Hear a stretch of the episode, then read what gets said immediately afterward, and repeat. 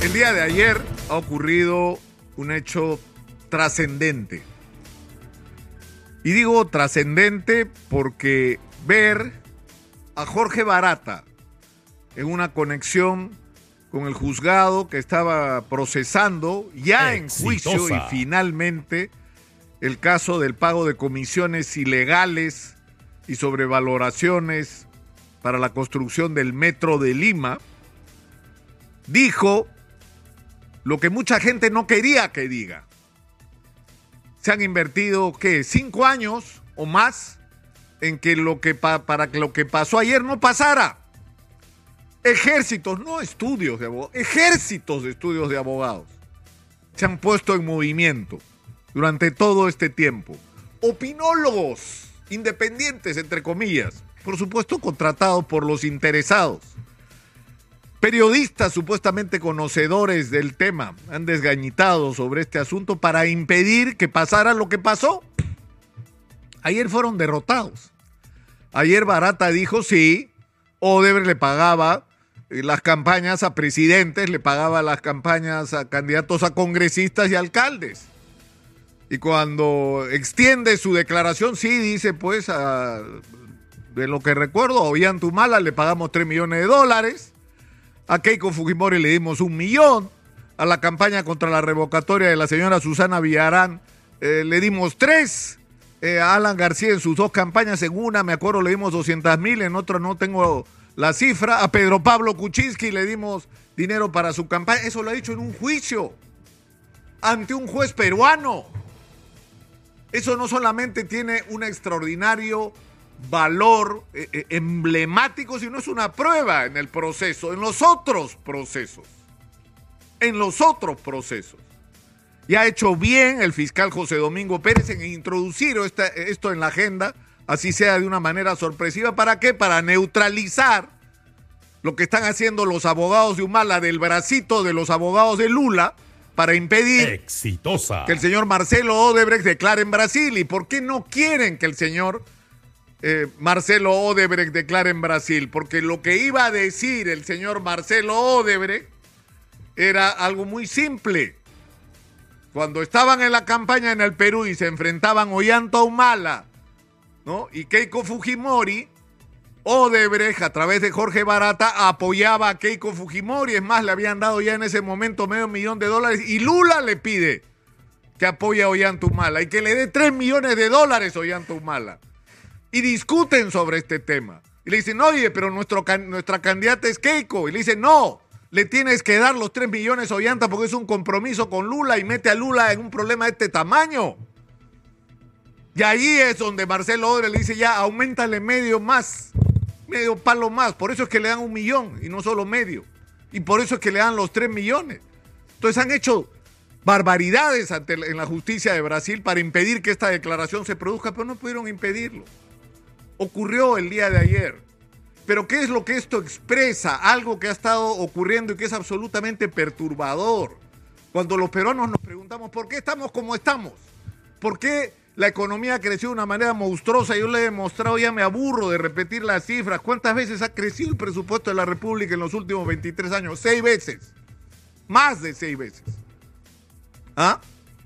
Las exportaciones, ¿cuánto han crecido? Diez veces. Entonces, si tenemos más plata, ¿por qué estamos como estamos? Porque quienes nos han gobernado no han gobernado en función de los intereses de los ciudadanos, sino entre otras cosas han gobernado en función de los intereses de quienes les auspiciaron las campañas electorales, que compraron sus voluntades para ganar las licitaciones, para ganar los concursos, para ganar las concesiones. En un contexto que ya en determinado momento fue el desenfreno, ya el IRSA, ¿no? La, la, interoceánica ya fue una cosa, pues, ¿no? De obras que comenzaban presupuestándose en 1.500 millones y terminaban costando 6 mil millones de dólares. ¿no? En hospitales que comenzaban presupuestados en 200 y terminaban costando 600 o 700, encima ni si terminaban. Porque el objetivo no era hacer la obra y terminar o, cumplir con los objetivos trazados para resolver los problemas de cada región. No, el, objetivo era cobrar la comisión y levantar la mayor cantidad de dinero que fuera posible mientras estuvieran en el gobierno. Entonces, todo este mecanismo perverso de ineficiencia y de corrupción que ha caracterizado la gestión pública en las últimas décadas tiene que ver directamente con esto. Porque a partir de acá se articula lo demás. Entonces, ¿qué han hecho estas empresas? Porque no es solo Oder, lo ha hecho Garaña y Montero, y además lo han reconocido. Han confesado que esto pasaba, que se creaba un fondo en las empresas para pagar comisiones ilegales y le robaban dinero a sus empresas para sacarlos de las empresas y entregarlos en efectivo. ¿Y quiénes los recibían? Los candidatos y los dirigentes de los partidos. Traicionando a sus militantes.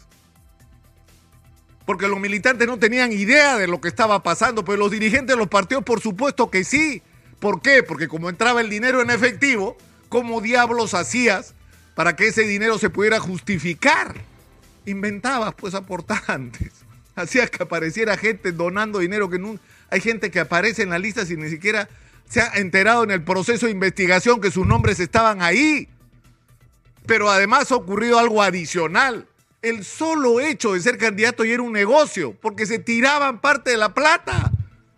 Es decir, ¿cuántos de los 3 millones que le dio Exitosa. el señor Barata a Ollantumala entró a la campaña del señor Ollantumala? ¿Y cuánto de ese dinero fue a su bolsillo? Esa es otra de las. No, no lo digo solo por Ollantumala, que ha sido el más activo, se ha movido todos los resortes que tenía para impedir que pase lo que pasó ayer. Entonces yo creo que estamos enfrentados ante un asunto muy serio, muy serio, que es la, por fin lo que se ha tratado de impedir hasta hoy es que en estos juicios, que finalmente llegaron a juicio, porque hay gente que ha hecho lo imposible porque esto no llegue a juicio, ya llegó a juicio y ya empezamos a escuchar las verdades y la de Barata es una. Porque en estos juicios vamos a escuchar declaraciones de otros empresarios que van a decir lo mismo, algunos de ellos peruanos, sí, pues le entregamos dinero, el dinero se entregó tal día, tal hora, en, tantas cantidades, uno directamente en maletines, en bolsas, todo eso se va a saber. Todo eso se va a saber y todo eso se va a convertir de manera ya formal en prueba en el proceso y va a ser el argumento para sentenciar lo que tiene que ocurrir. Tienen que ir a la cárcel, no puede haber impunidad, porque no estamos hablando solamente del daño que significa haber agarrado dinero ilegalmente. Y acá está claro, y, lo vamos a hablar con los especialistas, el, en qué momento un dinero de origen legal se convierte en ilegal por las manipulaciones que se hacen con él sino que implica un asunto muy grave, no solo de, de moral pública, digo, sino de daño al país. No puede ser que en el Perú el déficit de infraestructura sea de 154 mil millones de soles en educación, que el 97% o 96% de la infraestructura de salud esté declarado por las propias autoridades de salud inadecuado, que es una manera Exitosa. elegante de decir que todo está mal, ¿no? No puede ser que en el Perú el 10% de la población no tenga agua potable, el 23% no tiene alcantarillado, que haya 1.800.000 viviendas de déficit que no tenemos, es decir, de gente o que no tiene casa o la casa donde vive no es apta para un ser humano para tener una vida digna. O sea, ¿cómo es posible que en el país del crecimiento, que tú decías Perú en el Banco Mundial y se paraban y aplaudían por el fenómeno, el boom peruano, ¿no? La maravilla del crecimiento económico del Perú cuando del otro lado estaba pasando esto. ¿Y por qué estaba pasando esto? Y acá hay la discusión otra vez, ¿no? Falló la constitución del 93. Discutamos lo que quieran de la constitución del 93. Yo soy recontra crítico de esa constitución. Pero no es culpa de la constitución del 93. Es culpa de los ineptos y los corruptos que tuvieron en su mano la gestión de los recursos nacionales. Esa es la razón por la que estamos como estamos. Y por eso tienen que pagar. Y por eso tienen que pagar. Ahora, ¿qué va a ocurrir? ¿Van a desarticular el equipo Lavajato? ¿Van a sacar a quienes han permitido que lleguemos hasta donde hemos llegado?